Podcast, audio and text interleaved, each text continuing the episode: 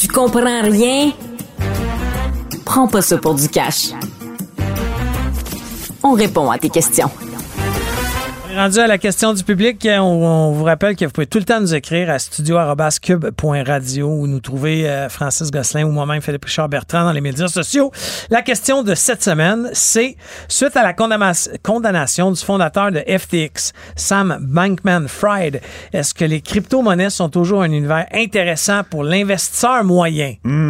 Wow. Grande question. C'est intéressant.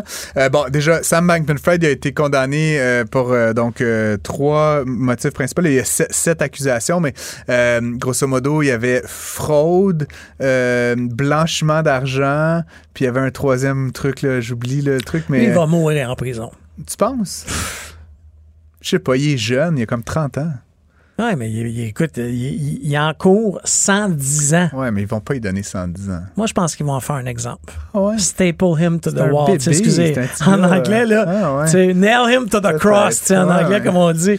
Mais bon, J'avoue que c'est le paradoxe. Il était comme un peu l'enfant roi qui Ah, l'avait plus hey, blanc hey, que hey, blanc. hey. Puis là, soudainement, ben, c'était tout un scam. pas rien que ça, ses parents, là, Ah, ses parents là, qui sont d'éminents euh, Professeur professeurs à Stanford, en droit. Tu sais que ses parents avaient mis la caution, Ouais, puis ils ont perdu la caution.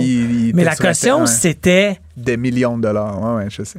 Mais ils sont ch- très riches, ses parents, si j'ai bien compris. Ouais, ouais, quand ça même, pour mais- dire, euh, ils doivent pas être contents. Puis bon, évidemment, c'est leur petit-fils génie qui était milliardaire hier et qui Ben, maintenant. génie, génie. Non, mais je dire- pas bon, là. Ouais, ouais, mais qui a monté une patente de 32 milliards qui valait pas rien. Mais bref, écoute, les crypto-monnaies. Euh, euh, bon, c'est tellement compliqué. Est-ce que c'est bon un investissement pour l'investisseur moyen? Non. Euh, Est-ce que c'est un bon investissement pour des investisseurs qui s'intéressent à ça, qui euh, veulent essayer de comprendre, etc.? Objectivement, non. Mais, mais quand même, je pense qu'il y a quelque chose derrière ça. Il y a une technologie, euh, blockchain, il y a Bitcoin qui est comme une espèce de rêve un peu idéologique d'une monnaie sans État, qui est utilisé à plein de fins pour transférer de l'argent international, euh, pour... Peut-être pour servir de réserve de valeur. peut-être Blanchir de l'argent. Blanchir de l'argent, pour acheter des armes, pour, pour, pour vendre la drogue. Mais, mais il pourrait y avoir des usages légitimes. L'ambiguïté avec euh, Bitcoin puis avec les crypto-monnaies en général, c'est qu'il y a comme une, euh, justement une ambiguïté. Euh, il, y a, il, y a des, il y a des partisans de, de ces instruments-là financiers qui disent c'est une réserve de valeur. C'est comme acheter des dollars US ou de l'or ou de l'immobilier tant qu'à ça, c'est-à-dire park ton argent là-dedans. Le problème, évidemment, c'est que c'est assez difficile de le voir comme ça dans la mesure où le, cours fluctue tellement vite. Un jour, tu vas acheter un bitcoin, il va être 30 000 le lendemain, il va être 20 000 deux jours après, il va être 60 000 deux jours après, il va être 10 000 deux jours après, il va être 100 000 Fait que si ton objectif, c'est de parker ton argent pour plus tard, tu veux pas qu'au moment où tu vas en avoir besoin, ça vaille 50% de moins. Non, mais c'est pas, ça serais peut heureux. pas être considéré comme une valeur refuge. Là. Ben, ça l'a été un peu, tu sais, mais justement, la fluctuation est un problème. à éviter si tu fais de la haute pression. Si tu fais de la haute pression, je L'autre fais pas de crypto-monnaie. nature tu des crypto-monnaies, c'est une monnaie, c'est-à-dire pour payer des choses. Donc, tu veux dire, ça va remplacer le dollar US, le dollar canadien, le yen, l'euro. Le problème est le même. Un jour, ton café Starbucks, il va te coûter 5 Le lendemain, il va te coûter 1 Le lendemain, il va te coûter 40 parce que la fluctuation par rapport à la à l'économie réelle est tellement la- l'amplitude est tellement grande que tu peux pas vraiment espérer t'en servir comme, comme monnaie d'achat. Euh, Il y, a, il y a plusieurs exemples. Je sais pas si t'avais- tu te rappelles de cette histoire-là d'un gars qui avait acheté euh, des pizzas pour, ouais. je pense, 2 bitcoins. Puis tu sais Hum, qu'aujourd'hui, à un moment donné, Il ça avait valait payé ses pizzas. Il les avait ça- pas achetées. Il a avait payé ses. C'est ça. Il avait à 2 bitcoins, je me rappelle plus quoi, mais tu sais qu'à un moment donné, ça valait 130 000 Le gars, il avait eu. Mais tu sais, il y avait- il y avait eu deux pizzas à l'époque où ça valait une pièce, là, mettons. Euh, puis évidemment, euh, l'autre l'autre affaire, c'est qu'il y avait eu un pari à un moment donné entre euh, un des grands capital euh, risqueurs là, américains et un journaliste. Je pense que c'était Monsieur Andreessen, là, de Andreessen Horowitz. donc c'est Mark Andreessen qui est comme une éminence grise de la Silicon Valley. Lui, il disait dans X années, il y a 5% des transactions en Amérique du Nord ou aux États-Unis qui vont se faire en utilisant des crypto-monnaies. Et le journal disait Never in a lifetime. Puis évidemment, le journaliste a gagné parce que, objectivement, aujourd'hui, il n'y a personne qui utilise ça pour payer. Donc, vraisemblablement, ça ne sert ni l'un ni l'autre, mais bizarrement, la valorisation totale de Bitcoin et des principales monnaies, là, Ethereum, euh, euh, Solana, etc., dépasse le trillion de dollars. Donc, moi, je me questionne quand même, il doit y avoir quelque chose là. Et donc, je faisais l'analogie avec notre collègue euh, Alexandre Moranville-Ouellette, que les auditeurs connaissent. On parlait de ça plutôt euh, aujourd'hui en studio.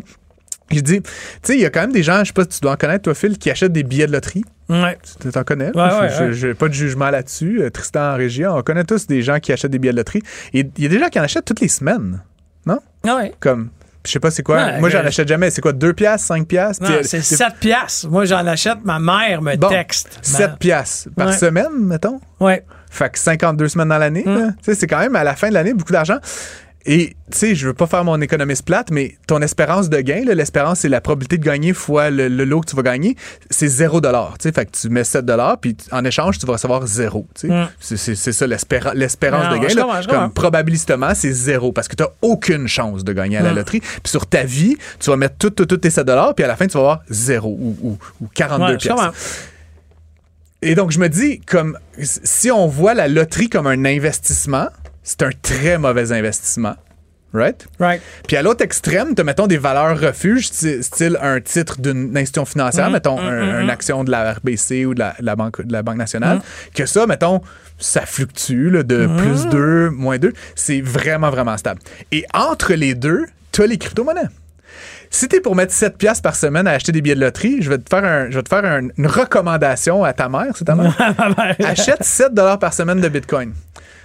T'as t'as une t'as pas 0% de- t'as pas je 0 comprends, je comprends, Je d'espérance. Il y a une bonne chance que ça va valoir rien, puis il y a une bonne chance que ça va valoir 100 000 Fait que, you know what? Au pire, ça vaut ce que t'as mis. Euh, non, au pire, ça vaut rien.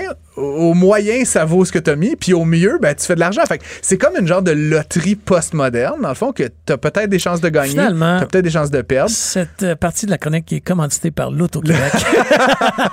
Mais ce que je veux dire, Phil, c'est que je vois des gens qui dépensent dans des trucs Ouais, c'est avec un espoir de gain. Et je te garantis que par rapport à la Loto 649, Bitcoin est un bien meilleur placement. Et euh, la chose avec, la Loto 649, c'est qu'on le sait que l'espérance de gain est nulle, alors que avec le Bitcoin, on n'a aucune idée. Puis ce qui est vraiment intéressant pour moi avec les crypto-monnaies, puis que je trouve fascinant, c'est que tu peux lire tous les livres que tu veux, tu peux suivre tous les cours que tu veux, tu peux euh, étudier ça dans. T'as aucune. Je veux dire, tu demandes à n'importe quel expert combien va valoir Bitcoin demain. Personne ne peut te le dire. Mais c'est pas une boule de cristal. Nobody knows. Puis c'est, euh, comme on dit en, en bon français, c'est pas, pas un problème, c'est une composante inhérente du truc. It's not a bug, it's a feature. Et donc pour moi, je trouve ça fascinant de comparer les crypto-monnaies à une loterie. C'est un bien meilleur placement que la loterie. Donc si vous considérez votre investissement en Loto 649 comme étant euh, un placement, comme investisseur moyen, je fais une recommandation. Je- on n'a pas vraiment le droit de faire des recommandations, mais tout ceci est sous le signe de l'humour. Achetez des cryptos, vous allez voir. Peut-être qu'il y aura quelque chose à la fin ou pas. Nobody knows. Hey, je rappelle que si vous avez des questions pour nous, euh, vous nous écrivez euh, soit à studio.cube.radio où vous trouvez euh, moi et mon courriel, moi et mon collègue. Et mon adresse à la maison. Et voici mon numéro d'assurance sociale, soit dit en passant. Quelqu'un veut mon carte de crédit? À la prochaine. Ne ratez plus rien. Cette émission est aussi disponible en balado sur l'application ou en ligne au cuberadio.ca.